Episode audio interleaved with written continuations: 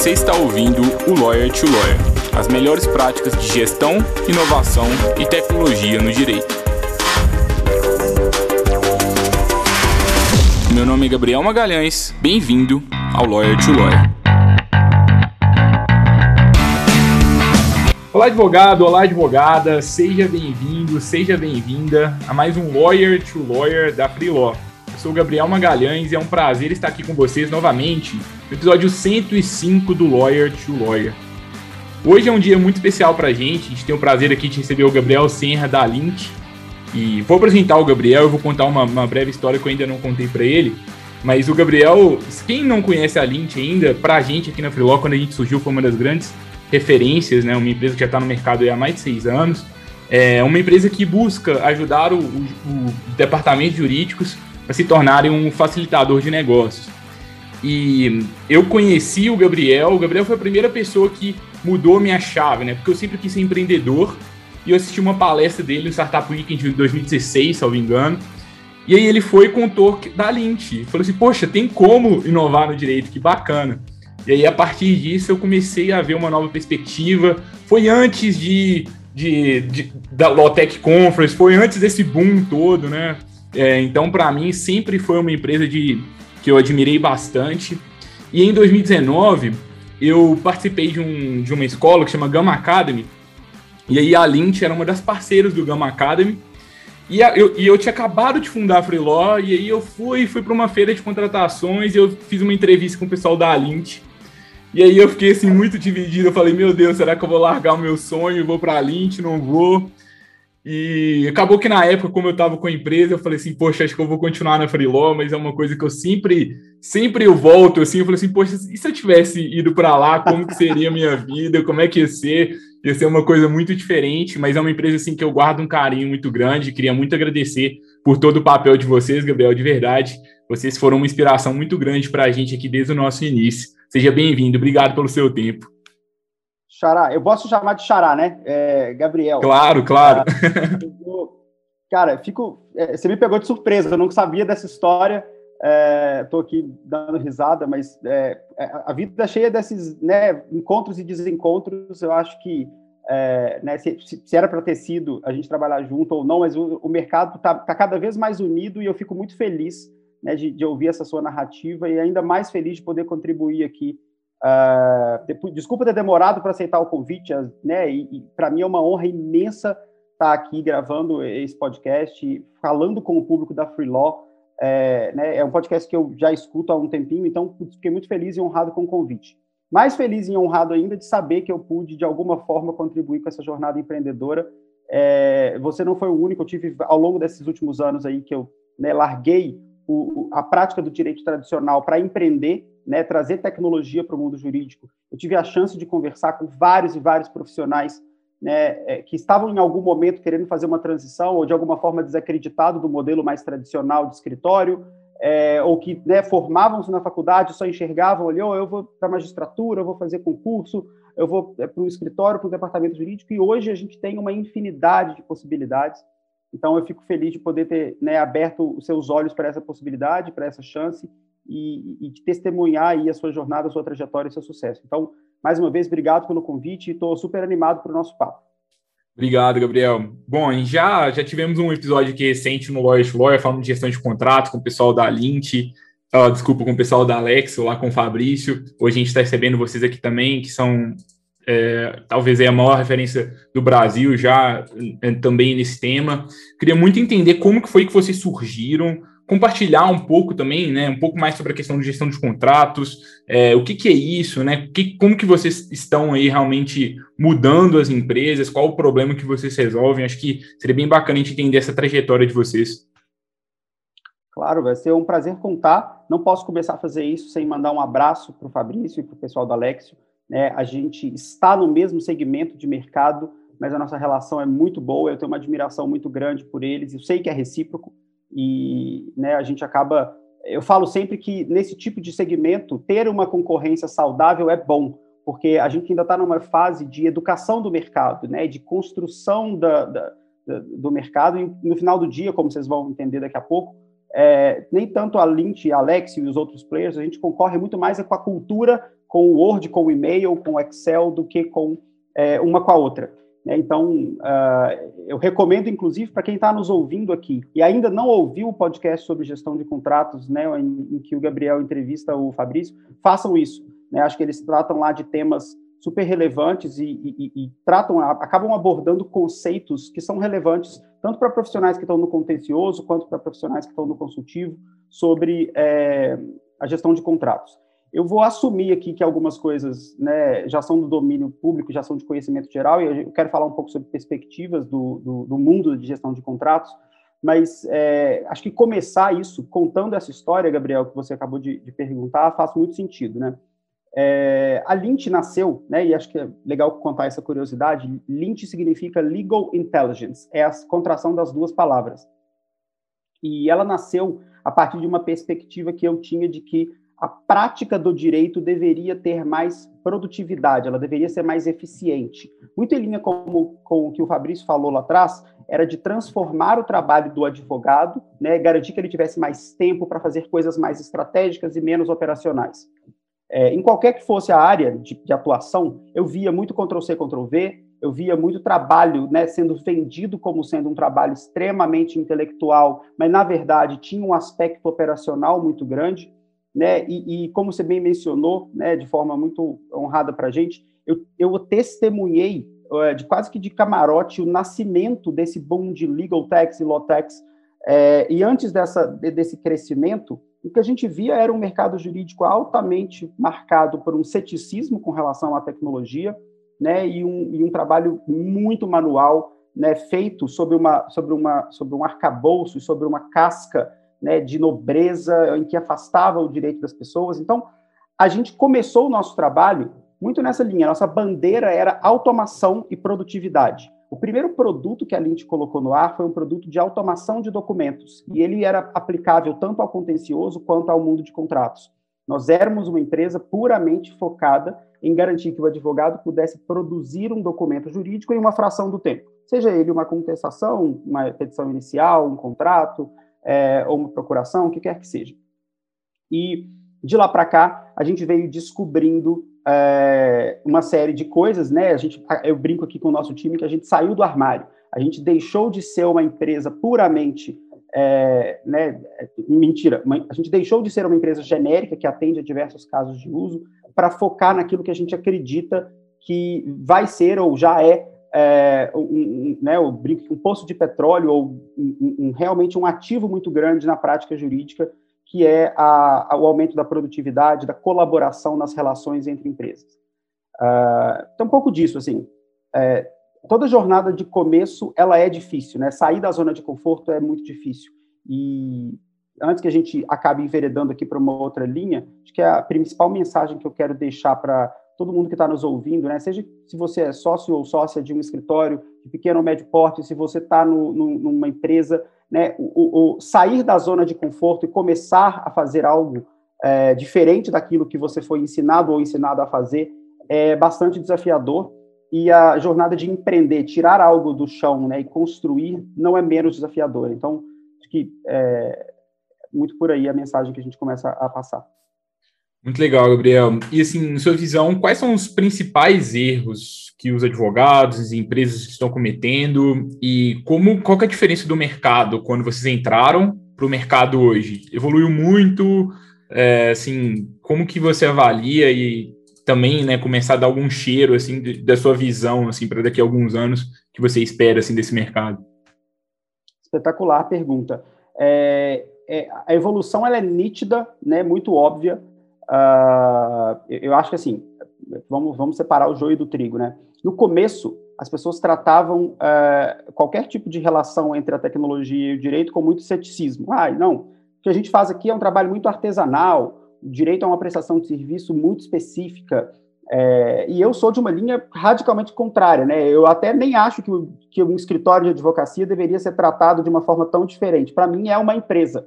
É, então, eu já sou de uma linha muito diferente é, da linha mais tradicional e, e, sempre acreditei nisso. Então, eu achava, né, por, por, né, por ter as minhas crenças e convicções nesse sentido, eu achava que a gente deveria tratar a prática do direito como, de fato, uma prática profissional que precisa, sim, de aprimoramentos e precisa de tecnologia para aumentar a eficiência. É, sendo mais objetivo na resposta da, da, da, sua provocação, acho que o principal erro hoje do, do mundo jurídico diz respeito a, ao bus, né, ao alinhamento de expectativa. A gente sai do zero a 100 muito rápido e de completamente cético, a tecnologia não serve para nada ou não vai impactar o meu trabalho. Da noite para o dia, as pessoas querem né, usar a tecnologia para qualquer coisa e elas realmente elas não elas buscam mais solução do que problema. Se eu tivesse que pensando aqui agora de bate pronto, né, como eu não, não preparei essa resposta, acho que o principal ponto é esse: as pessoas elas querem a solução antes de pensar no problema. É, e aí as expectativas elas acabam se desencontrando. Né? Eu vejo, eu cito novamente o Fabrício que falou isso muito bem, as pessoas da noite para o dia querem blockchain, inteligência artificial, é, automação e etc. E a gente precisa lembrar, Xará, que a tecnologia ela não é um fim em si mesmo. A gente não adianta buscar qualquer ferramenta, qualquer solução. A gente precisa primeiro entender qual o problema a gente está resolvendo, né, qual é a dor do que a gente está fazendo, e então buscar é, algo que faça sentido. Né? A explosão de legal techs e low-techs no mercado brasileiro, né, o número imenso de empresas que surgiu, é, fala muito sobre o tamanho do problema que a gente tem na nossa frente. Né? O Brasil tem, como a gente sabe, é, uma série de dificuldades, tanto no âmbito do contencioso quanto na relação entre as empresas. E, ao contrário de muita gente, né, eu não vejo a tecnologia como uma ameaça, e sim como uma oportunidade. É, outro dia eu estava assistindo uma palestra fora, né, um, de uma universidade na Europa, e eles falaram algo que me tocou muito, né? É, se, se, a gente pode passar uma palavra animadora para os advogados, é assim: não tenham medo do que está acontecendo, porque a complexidade do mundo só está aumentando. O advogado ele é um profissional que ele lida com riscos e com complexidades. Independentemente de se é em contrato, no contencioso, no societário, o fundamento da profissão jurídica é mitigação de risco e resolver complexidades. E o mundo está se tornando cada vez mais complexo, a internet é um catalisador disso. Então, é, acho que passa muito por aí. É, de alguma forma, eu, eu vejo essa evolução, né? Assim, antes os advogados eram céticos, hoje eles estão curiosos, e eu acho que hoje existe uma, uma necessidade de separar entre quem está fazendo, de fato, um trabalho de transformação é, profissional e quem está só querendo fazer isso para falar que é digital, que é um advogado 4.0 e etc. Se tem uma coisa que a gente precisa fazer é reconhecer que nós, advogados, somos muito bons de nos apropriarmos de conceitos muito rapidamente. E o que, que tem acontecido, né? Eu falo que existe uma transformação digital de mentirinha que algumas pessoas fazem. Elas, para querer parecer mais digital, elas mudam o site do escritório, né? Mudam a fonte da petição, é, fazem um curso é, numa uma instituição qualquer aqui em São Paulo e de repente vão lá e mudam um cargo do LinkedIn é, para digital lawyer e, e, e, por aí vai. No final das contas, eu chamo isso de botox corporativo, né? Você, você passa uma, uma maquiagem nas coisas, mas a transformação de fato ela não aconteceu. É, eu, eu, falo repetidamente em todos os lugares onde eu vou dar palestra que transformação digital, na verdade, é muito mais uma transformação cultural. Né? Não adianta você dar na mão de uma pessoa uma guitarra, por exemplo, eu sou uma, uma, um terror em instrumentos. Se você me der uma guitarra, boa ou ruim, eu não vou saber tocar nenhuma das duas e o som vai sair uma porcaria. É, primeiro eu preciso aprender a tocar para depois discutir a qualidade do, é, da ferramenta que eu estou usando. E aí, mais uma vez, eu cito aqui com brilhantismo o podcast que vocês fizeram sobre gestão de contratos, em que o importante é começar por algum lugar, né? dar o primeiro passo, é, automatizar o seu CRM, né? garantir que você tenha registro dos seus clientes, né? Você que é um escritório pequeno, como é que você está é, se relacionando? Que, qual que é a sua atividade? Né? Você, como é que você lida com seus clientes? Você tem uma planilha do Excel com os seus contatos? Né? O mínimo de tecnologia que já está disponível para você pode ser utilizado sem necessidade de um grande projeto, de grandes investimentos. É, a primeira coisa que precisa mudar é a nossa forma de pensar, e depois é, a gente olha para a tecnologia.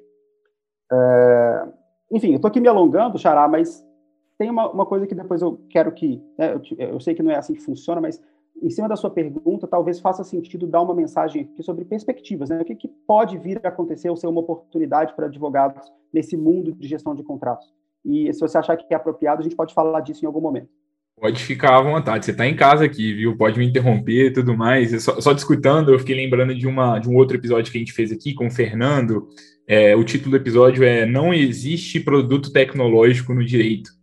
E ele fala muito que, assim, é, como ainda falta muito cultura, falta gestão, falta, falta base, né? Tanto para escritórios quanto para departamentos jurídicos se nós aqui, como prestadores de serviços, às vezes a gente tem alguma empresa de tecnologia, a gente não educa esse mercado da maneira correta, às vezes a gente até não, não entra, até mais, até no, no aspecto mesmo, mesmo de ter um onboarding ali com o cliente, às vezes ele não vai saber usar aquela solução, porque as pessoas não estão preparadas, elas estão buscando solução, elas estão bus buscando machine learning, mas elas não sabem usar ainda, né? É, e uma coisa que eu percebo de vocês é que pelo menos aqui, não sei se, se é, é, a realidade, né, mas me parece que vocês estão muito mais para o mercado de departamento jurídico do que de escritórios de advocacia. E eu, eu confesso que eu conheço muito mais o mercado dos escritórios de advocacia do que dos, dos próprios departamentos jurídicos. Mas, pela minha visão, me parece que ainda existe um, uma distância muito grande da gestão de um departamento jurídico, do uso de tecnologia de departamento jurídico versus do escritório de advocacia. Me parece que os departamentos ainda estão muito mais avançados isso acontece mesmo? Qual que é a sua visão? Assim, existe um. Ou para você está todo mundo mais ou menos no mesmo nível? É, absolutamente não. É, eu acho que né, se tem uma coisa que as empresas aprenderam a fazer, é, porque elas são empresas, né? Acho que falta muito disso. Acho que falta para os escritórios se enxergarem como empresas. E dentro dos departamentos jurídicos é, das organizações, você tem uma, uma maior multidisciplinaridade, você tem backgrounds diferentes. Eu já vi departamentos jurídicos com brilhantes profissionais que vêm da engenharia, que vêm da, de RI, é, que se somam, né? Eu acho que dentro de um escritório, enquanto a gente estiver pensando que só advogados ou que advogados precisam dominar todo o processo, né, fazendo, você tem que, olha, metade do dia você, você é um advogado de contencioso, metade do dia você vai trabalhar com isso, não, não vai funcionar. É, independentemente da sua formação, eu acho que a gente tem que segmentar algumas coisas e olhar para o escritório como uma, uma organização profissional. Eu falo muito sobre a profissionalização dos escritórios. E, e responder um pouco da sua, da, da, sua provocação, infelizmente é verdade. Os departamentos jurídicos estão, sim, hoje mais avançados em termos de adoção de tecnologia, mas é, eu tenho feito um estudo muito profundo aqui com o nosso time, talvez essa seja uma novidade né, que eu vou trazer aqui para todo mundo em primeira mão, vamos colocar assim.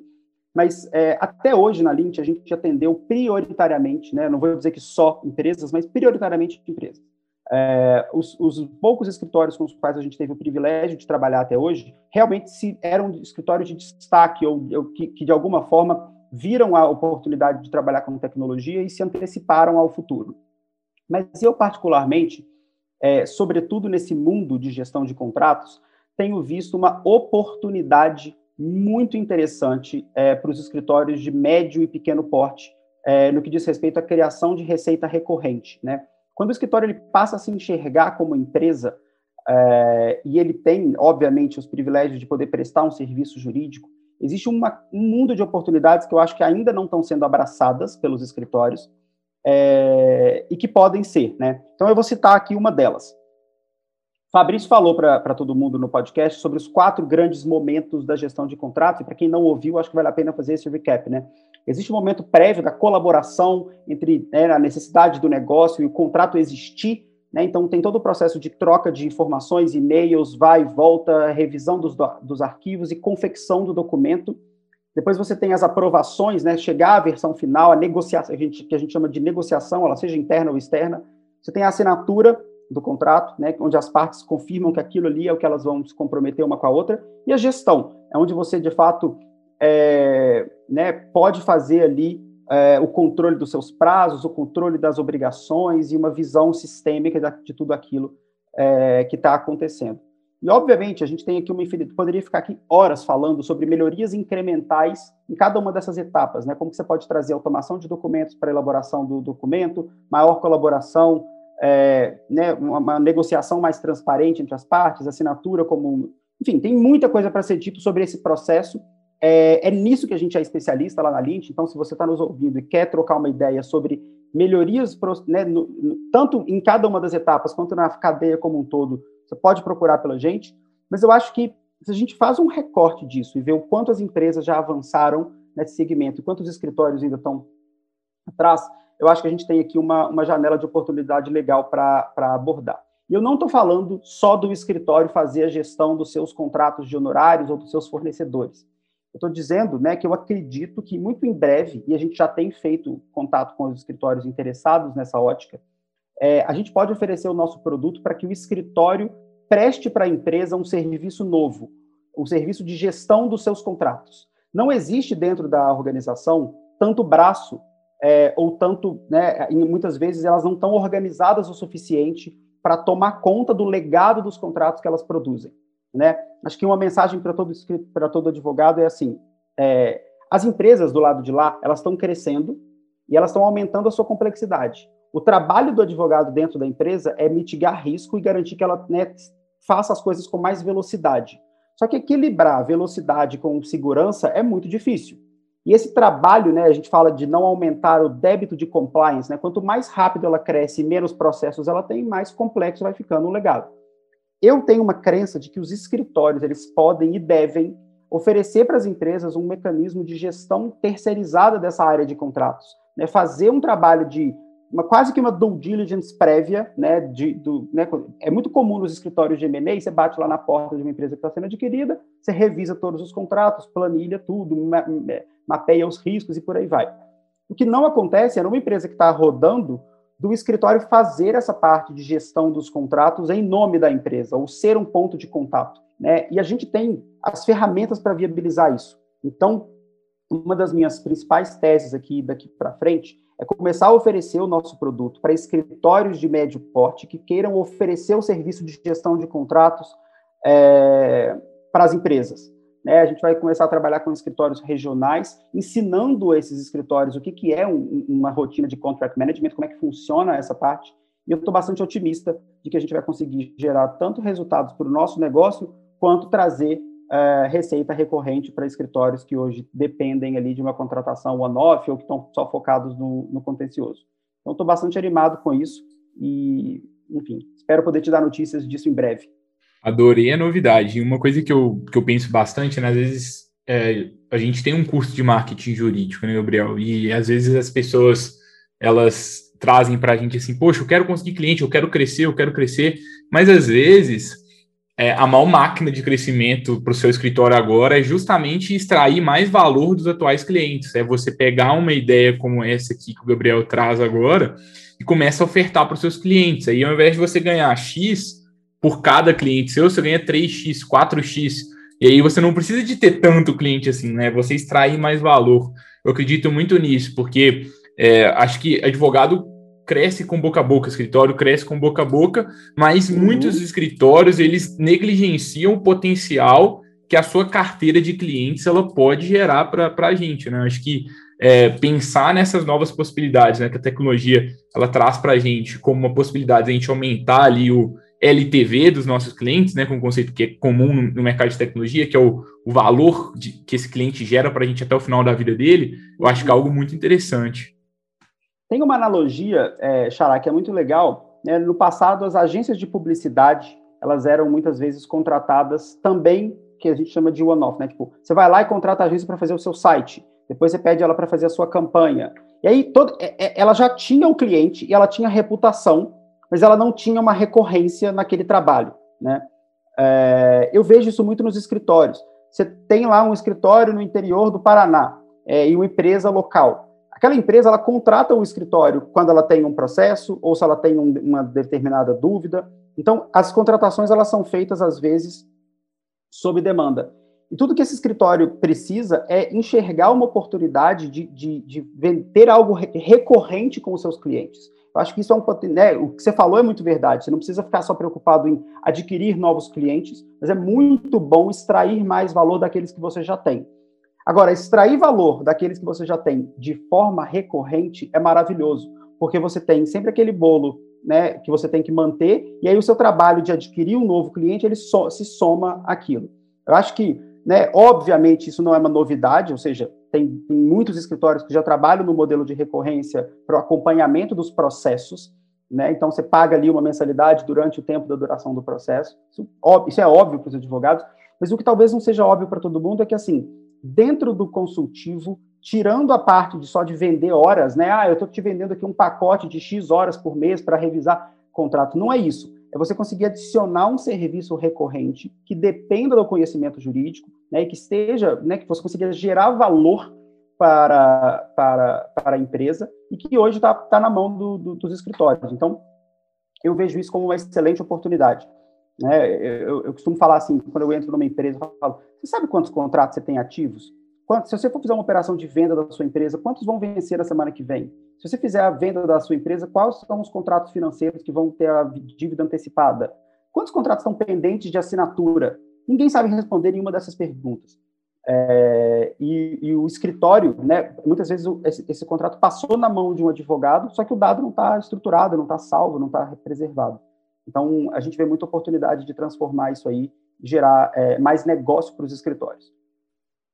Nossa, que legal. Minha cabeça tá, tá até assim, com muita informação agora, porque eu nunca tinha pensado nisso, né? Se for parar para pensar, realmente, né? Quando a gente. Tem até uma, uma questão que, geralmente, quando eu converso com algum escritório, se ele é do contencioso, às vezes uma pergunta que eu faço é, e aí, quantos processos que você tem aí ativos tudo mais? Agora, se trabalha no consultivo, não é comum a gente ter essa métrica, né, assim, exata, não, tem, o meu cliente tem X contratos ativos, a gente começar a caminhar para uma gestão faz todo sentido, muito legal.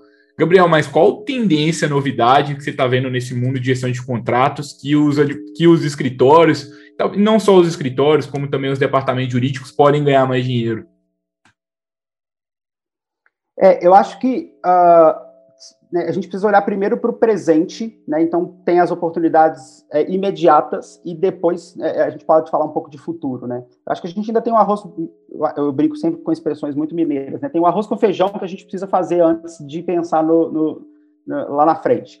É, a primeira coisa é olhar para os dados, a gente desperdiça muitos dados. Então, hoje, as empresas, os escritórios, eu acho que isso tem uma responsabilidade muito grande, é que o advogado ele se coloca numa posição de só revisar ou aprovar o contrato né, a área de negócio demanda. Eu vou falar agora só um pouquinho de, de área jurídica de empresa primeiro. Você tem a área de negócio que te demanda uma informação, posso ou não posso assinar isso? Né? É, enfim, esse contrato ele tem alguma coisa que a gente precise ver e tal. Vamos fazer um exercício de empatia. No final das contas, as pessoas que estão lá na, na, na área de marketing, no financeiro, na área de compras, elas têm dois problemas, elas têm dois medos elas têm medo de descumprir a lei, ou seja, né, de fazer algo que está errado, e elas têm medo de ser bobas, né, tipo, deixar uma coisa na, putz, eu não pensei nisso, é, agora eu tenho que me proteger. Então, elas têm medo na hora de se comprometer com alguma coisa, e elas precisam desse auxílio jurídico, com cada vez mais velocidade, né? Então, a gente tem uma pressão por redução de custo enorme, uma pressão por velocidade imensa nas organizações, e dependendo do advogado para responder e dar tração nisso. Então, é, o que, que, tem acontecido? Os advogados criaram mecanismos de automação e, e, e atendimento que dão, dão para a empresa velocidade, mas não dão para ela segurança. Então, os contratos eles estão cada vez com menos dados estruturados, a gente produz cada vez mais informação e essas informações estão sendo desperdiçadas. E essa é uma tendência que eu tenho visto as empresas se atentar é, cada vez mais. Né? Necessidade dos dados estarem estruturados, garantia de que todos os contratos que foram assinados estão em algum lugar, num repositório de confiança. Né? Então, eu tenho visto cada vez mais essa, é, o, o aumento da, da atenção para essa história do compliance, da segurança, da estruturação de dados e por aí vai. Então, eu acho que aí tem uma oportunidade interessante para quem está olhando para o jurídico de empresa. É, e imediatamente conectado, né, é, estão os escritórios. Hoje, por exemplo, quando um escritório ele faz uma operação de M&A, quando ele é contratado para prestar um serviço, por exemplo, de due diligence, a entrega ela é uma entrega muito padronizada e muito superficial. Ela é um relatório dizendo, olha, eu analisei os seus processos e o risco é X, eu analisei os seus contratos e o risco é Y, e a entrega ela é muito muito ruim, assim, normalmente. Né? Ela é um relatório profundo que se diferencia, você contrata um escritório A ou um escritório B pela experiência dos sócios que estão atrelados. Já parou para pensar que você pode entregar para o seu cliente final não só um relatório do risco, mas os contratos daquela empresa que ele está comprando bem segmentados ou bem estruturados? Né? Já que você parou para olhar que você também entregue aquilo, é, seja não é não estou falando de, de, um sistema só, se for na Lint, melhor ainda, mas entregar uma planilha de gestão dos contratos. Né? É, hoje eu acho que, e, e talvez essa, Xará, seja a principal pedra de toque para os escritórios, preocupa-se muito pouco com a experiência do cliente. Essa é uma. Se a gente ignorar a tecnologia, as empresas avançaram nisso, elas se preocupam em dar para as áreas internas uma experiência muito boa. O advogado do escritório, em sua maioria, ainda está preocupado em ganhar o processo, cobrar horas do, de revisão daquele contrato ou fazer o contrato mais seguro do mundo que não vai dar problema para aquela empresa. Mas a experiência de lidar com o escritório é muito ruim. É, estar envolvido num processo judicial é muito ruim. Estar, é, né, ter dúvidas sobre alguma coisa então, eu acho que se eu tivesse que dar uma mensagem aqui para quem nos escuta de escritório, é preocupem-se com a experiência do cliente. Né? É, eu acho que essa é uma, uma alavanca importante. Acho que eu, eu resumiria assim esses dois pontos. Muito bom. E, assim, tem alguma aposta que você quer compartilhar, assim, que, que você está vendo para o futuro, de, de, tendência, assim, também para os próximos anos, de que está chegando? é, tanto para departamento quanto para escritório, talvez até também para carreira também, né? Para às vezes tem alguém que está trabalhando aqui, tô, poxa, tô, não sei se eu vou advogar, se eu vou fazer concurso público, às vezes estou no escritório, estou sem propósito, estou num lugar que não valoriza, parece que eu estou escutando esse podcast, que eu estou numa bolha, eu paro de escutar, eu volto aqui para a vida real e tá um saco. O que, que você pensa assim sobre isso? Nossa, é, são muitas, né? E vamos lá, acho que uma das grandes apostas aqui para o curto prazo é o que, eu, que, que, o mercado tem chamado de legal operations. Eu acho que isso é uma coisa que vai crescer muito é, nas empresas. Garantir que exista padronização do, dos, de todos os fluxos, seja dos fluxos de processos, quanto dos fluxos de contratos, de governança. Então, é, eu acredito muito que legal ops é uma área que vai crescer muito. É, eu também acredito muito é, apesar de ser muito crítico ao que está acontecendo no mercado, eu acredito muito na, no, no, na aproximação do design com o direito. Só que isso tem que ser colocado de uma forma. Vale aqui um podcast só sobre isso. É, design no direito não é colocar o site colorido, não é trazer imagem para petição, não é mudar a fonte que você escreve. Né? O design ele é um conjunto de ferramentas para pensar o usuário. Né? Hoje, por exemplo, os contratos são feitos para advogados. Eles são escritos numa linguagem jurídica. É, as petições elas são escritas para o juiz é, e não uh, para as pessoas que estão ali. Então, eu acho que quando a gente traz o design para o direito, a gente começa a pensar mais no, no titular do direito, no, no, no, usuário como um todo. É, e essa é uma discussão, assim, eu, eu falo que é uma discussão quase que filosófica, né? eu, eu, nós, aqui na Lint, Alexio e várias outras empresas, ainda estamos presos na resolução de um problema que é enorme, que é o que, a gente, o que os americanos chamam de contracting, que é como, faz, como se chegar ao contrato. Né? Hoje a gente ajuda as empresas, a gente fala muito aqui na Lint que a gente descomplica o fluxo de contratos. É, só que existe um segundo passo, que é, é olhar para o contrato em si. Né? Por que, que a gente ainda está produzindo uma, um documento em PDF de 14 páginas que só vai ser lido por alguém quando deu problema? Né? A gente brinca que se você está tendo que achar o contrato e ler ele de novo, é porque alguma coisa está errada. É, e aí essa é uma das minhas discussões filosóficas para o futuro. O que, que, será que vai acontecer com o contrato? Né? Então, essa também é uma tendência, uma coisa que a gente pesquisa e, e discute muito. Uh, eu falo muito né, sobre é, dados, né? Advogado tem que estar mais próximo do, dos dados, né? Estudar um pouco mais de matemática, estudar um pouco mais de análise sistêmica e, e enfim. Eu não sou defensor da, da, teoria de que todos os advogados deveriam saber programar. Eu acho é, inútil pensar dessa forma, mas sim, eu acho que os, os advogados deveriam pensar mais em estrutura de dados. Né? É, essa é um, um, uma outra, um outro aspecto. E uma, uma coisa que eu também gosto muito de falar para finalizar aqui é quem se forma em direito tem um conhecimento muito interessante sobre diversas coisas, mas hoje o mercado ele precisa de profissionais cada vez mais multidisciplinares, né? E, e, infelizmente nos escritórios a gente ainda vê um monte de advogado que tem, né? Todo mundo fez pós-graduação em alguma área do direito tentando resolver problemas, mas eu acho que uma vez eu chamei a atenção de um sócio para isso. Falei, cara, tem alguém aqui dentro que gosta de fazer apresentação de PowerPoint, ou que gosta de mexer com comunicação, ou que gosta de fazer atendimento. Para de fazer essa pessoa sofrer tentando fazer um recurso especial é, ou uma apelação e coloca ela é, para fazer atendimento ao cliente. Eu estava falando de mim mesmo. Eu fui assim. Quando eu estava no escritório, eu cheguei para o meu chefe e falei: eu odeio fazer recurso especial, eu odeio escrever. Eu estava no escritório só de contencioso. É, e o meu chefe, ele, ele abriu o olho e falou: Nossa, cara, que loucura, porque eu odeio falar com o cliente, eu, eu odeio que ele me ligue. Então vamos trocar, deixa ele te ligar e eu faço o recurso especial. E aí eu parei de, eu parei de fazer, é, eu parei de atuar no contencioso e eu era quase que um comercial barra customer success dos, dos clientes. Isso funcionou muito bem.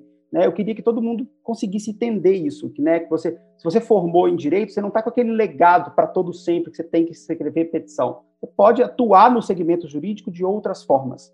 É, então, fica aí o convite para quem quiser pensar nisso, é, pensar, se quiser trocar ideia comigo, me procura. Eu sou um grande entusiasta né, da, da, da segmentação de atividades dentro de uma atividade jurídica. Legal, eu também eu, eu lembrei muito da minha história também, porque quando eu trabalho, trabalhei nos, em alguns escritórios, né, eu também penava assim com as petições, assim, eu, eu não gostava mesmo, porque eu achava monótono. E aí uhum. eu gostava de outras coisas mais, né? É, e aí acabou que eu comecei a entender assim, poxa, talvez é, meu papel dentro do direito ele está mais relacionado a negócio, empreendedorismo e outras questões assim do que propriamente a parte jurídica em si e eu consegui encontrar o meu papel no direito. Eu acho que é, existe um. Às vezes, né, a gente classifica muito o advogado como bom ou ruim, analisando exclusivamente sua habilidade ali, por exemplo, de fazer um recurso especial. Legal, eu gosto de pensar muito em super trunfo, né? Poxa, ele tem cinco estrelas para recurso especial, tem quatro para petição inicial, mas tem um para atendimento. Então deixa ele lá no recurso especial, mas no atendimento você coloca um outro lá que é cinco estrelas, e às vezes ele é uma estrela para recurso especial, mas tá tudo bem, qual é o problema? Ninguém é cinco estrelas em tudo, né? Acho que a gente encontrar no nosso papel. E, Gabriel, faltou é, alguma é, pergunta que, eu não. Desculpa, pode completar. É, eu só ia dizer que, assim, às vezes, né, o, o, a melhor solução não é o melhor, não é o contrato mais completo ou, é, né, o negócio é assim, o que, que o seu cliente quer? Qual é a dor dele agora? Né? Então, às vezes, a gente que se preocupar um pouco mais com isso, sabe? Do que com uma. Nossa, vou dar aqui uma resposta super completa de 28 páginas, garantindo que todas as hipóteses estão cobertas. Isso, às vezes, está levando mais um problema para o seu cliente do que, uma, do que a solução, entendeu? Então, é, é, é, é acho que eu, eu, quando eu falo que a linha interna tenta transformar as pessoas em facilitadores de negócio, é isso, né? É garantir que o advogado ele seja um parceiro do, de quem quer chegar do ponto A ao ponto B sem aquela fricção, sem medo do direito, sem medo da burocracia jurídica. É, a gente é muito feliz de ter conseguido fazer isso, né, trazendo resultados econômicos maravilhosos para as empresas. Então, tem casos de clientes nossos, por exemplo, que economizaram 82% do orçamento da área é, de contratos, ou seja, as pessoas elas reduziram o, o, dinheiro gasto com horas de revisão de documentos é, e que esse dinheiro pode ser investido em outra coisa dentro do próprio, do próprio negócio. Então, é, mas o, o, que me deixa mais orgulhoso disso tudo, é, Xará, é ver que aos poucos a gente está conseguindo mudar a cabeça dos advogados que trabalham com a gente, que estão adotando tecnologia, né, e que estão esperando trabalhar num mundo mais transparente, mais colaborativo, né, em que eles possam se fazer coisas mais estratégicas e menos mão na massa, Ctrl-C, Ctrl-V. Um pouco disso. É, e eu ouvi sua pergunta, eu acho que faltou nada, suas perguntas foram ótimas. É, só quero te agradecer pelo convite, é, te pedir desculpa porque eu falo muito, falo é, de forma às vezes desordenada, mas é porque eu fico aqui pensando uma série de coisas, eu sou muito apaixonado por isso. Eu gosto muito de viver isso, então é, que fique o convite aqui para todo mundo para que essa conversa continue fora daqui. Se quiserem me adicionar no LinkedIn, nas redes sociais, no Instagram, é muito fácil me encontrar. É arroba Gabriel Senra em qualquer lugar. E estou à disposição e desejo muito sucesso para vocês por aqui. Fico feliz demais pelo convite. Muito obrigado, Gabriel. O nome aqui é parecido, mas os valores eu acho que também é, me espelho muito em vocês. Falei ali desde o início, muito bacana conhecer um, ainda um pouco mais da trajetória de vocês. Parabéns pelo trabalho. Quem ainda não conhece a Lint e se interessa por inovação, vocês estão talvez começar no lugar errado, talvez tinham que ter começado lá conhecendo por lá, é, porque é uma das, das empresas pioneiras aí do mercado, então recomendo todo mundo conheça, uma coisa que a gente sempre bate aqui na, na tecla, né? Poxa, Gabriel está seis anos aí estudando esse mercado, resolvendo esse problema, provavelmente ele pensou em alguma coisa que você ainda não pensou. Você pode trabalhar o dia inteiro com, com gestão de contrato, mas provavelmente ele, ele vai, eles têm alguma, alguma vivência diferente da de vocês. Então, sempre recomendo, assim, poxa, na dúvida, vai lá, cadastra lá na empresa, deixa que, que é, a empresa ali, se, se, se fizer sentido para os dois lados, vocês conversem para alguma coisa, sempre vale a pena. É, eu acho que, diferentemente de, de, de, um mundo mais conservador, aqui a gente vê aqui um, um, na, na, inovação, na, no direito, um mundo bem mais colaborativo. Você vê aqui o Fabrício e o Gabriel, que também são, são empresas aí atuando no mesmo ramo, é, e é, se, se admiram, né, se ajudam bastante. Eu acho que, assim, levem. Eu queria muito que, que vocês que estão consumindo esse conteúdo levassem isso para frente. Gabriel, muito obrigado mesmo, de verdade. Foi um prazer aqui ter batido esse papo com você. Obrigado demais, valeu. Obrigado, agradeço a todos os colegas advogados e advogadas. O LinkedIn do Gabriel está aqui no, no, na descrição desse episódio, o site da Lint também. Se você ainda não se inscreveu aqui na, nas lives da Freeló, o link está aqui na descrição também. Você vai receber sempre às quintas-feiras né, um, uma curadoria semanal com episódio da semana, com conteúdos complementares. E às terças-feiras, se você quiser, você também pode participar ao vivo conosco de uma live também que tem um conteúdo complementar ao podcast. Na semana que vem a gente volta para mais um Lawyer to Lawyer. É difícil manter a qualidade, eu sempre falo isso. Tem gente que fala que eu fico brincando, mas não é não. É, mas é por causa de vocês que a gente está conseguindo trazer convidados de peso aqui, como o Gabriel. É, e vamos, vamos lutar aqui para o episódio 106 ser nessa, nessa altura aqui novamente. Até logo, pessoal. Tchau, tchau.